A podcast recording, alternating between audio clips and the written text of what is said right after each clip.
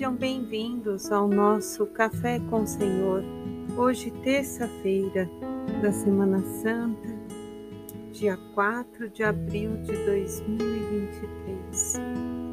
Peçamos ao Senhor que envie o Espírito Santo, renove em nós dons, talentos e virtudes, que abra os nossos olhos, abra os nossos ouvidos, o nosso coração e nossa boca para que possamos realmente ser a luz de Cristo nesse tempo. Meus irmãos, hoje a palavra, né, nessa terça-feira da Semana Santa, nos leva a refletir sobre a traição de um dos doze que Jesus vai anunciar e a negação que Pedro vai fazer a Jesus. Mas antes de meditarmos o Santo Evangelho, nós vamos lá nas palavras do profeta Isaías, capítulo 49, versículos do 1 ao 6. E o profeta vai dizer que o servo é destinado a ser luz das nações. Isso aplica-se a ele, mas a nós que somos o povo escolhido.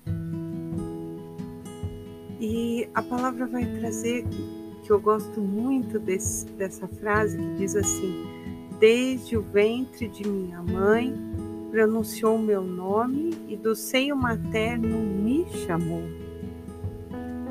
Amados, nós não somos filhos do acaso, somos escolhidos e amados por Deus. Por isso que cada vida importa, desde o momento de sua concepção. Essa vida é amada por Deus. Aqui o profeta vai dizer que diz o Senhor que me formou desde o ventre para ser seu servo. Mas Jesus vai além e vai dizer assim: já não vos chamo mais de servo, mas de amigos.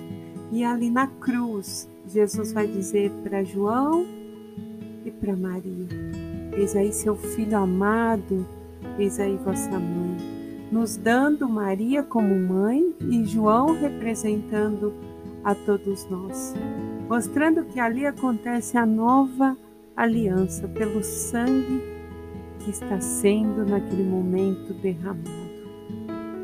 Ali, o sacrifício maior acontecendo e Jesus dando-nos uns aos outros, né, como filhos amados do Pai. Então, nós somos amados desde o ventre, não importa se somos abandonados, porque a palavra vai dizer que a mãe pode deixar de amar o filho que gerou, mas Deus se lembrará de nós sempre. Somos abençoados, Ele já nos deu um nome, nos chamou, nos acolheu, só que também junto nos deu a liberdade é sobre essa liberdade que hoje nós vamos ouvir no Evangelho. Mas o salmista, no Salmo 70, rende uma súplica ao Senhor e diz: Sede, Senhor, uma rocha para mim, um abrigo bem seguro que me salve. Sois a minha força, minha proteção, meu amparo, meu refúgio.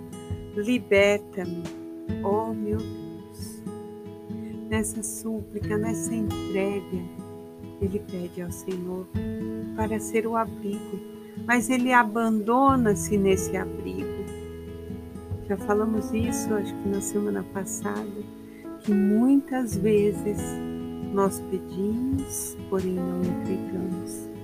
Não confiamos, pedimos para que Jesus nos acolha, para ser nosso abrigo, para que possamos habitar a sombra do Altíssimo, porém ficamos ali segurando a situação junto de nós.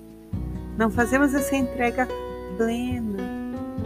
Aqui o salmista mostra a confiança: sois a minha força, sois a minha proteção, sois o meu amparo, o meu refúgio. Liberta-me, ó Deus dos rios. Nós temos que, que aclamar, assim como na oração do Pai Nosso: Pai, dai-nos hoje o alimento Dai-nos hoje o necessário e aquilo que estiver sobrando para nós, nós possamos dividir. e que nós possamos pedir, Pai, livra-nos do mal. É isso que o salmista está nos ensinando: confiar e pedir para que o mal se afaste. Tudo que é de Deus é bom.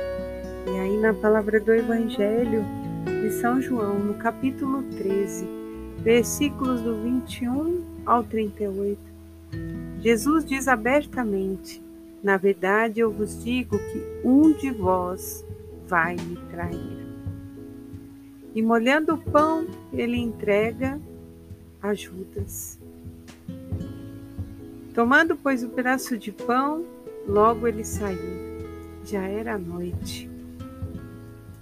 E quando ele saiu, Jesus disse aos onze: Agora o Filho do Homem foi glorificado e Deus foi glorificado nele. Se Deus foi glorificado nele, também Deus o glorificará em si mesmo e em breve o glorificará. Filhinhos, é por pouco tempo que ainda estarei convosco. Para onde eu vou, vós não podeis ir.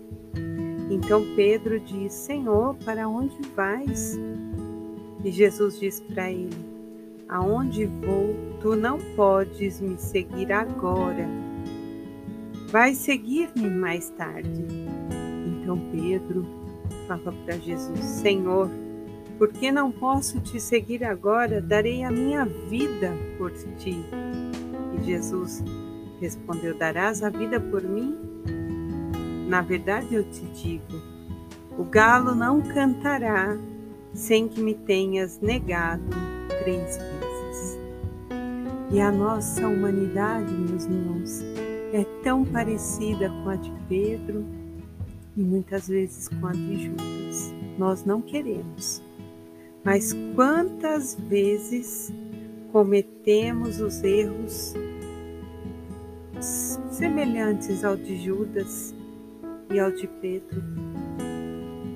Senhor nos dá liberdade, como eu vinha falando, e às vezes entre ser leal e o nosso interesse, optamos pelo interesse, pelos bens, pelo dinheiro, e esquecemos de ser leal ao Pai, aos mandamentos, aquilo que o Senhor nos chama, que é amá-lo sobre tudo e ao próximo como a nós mesmos.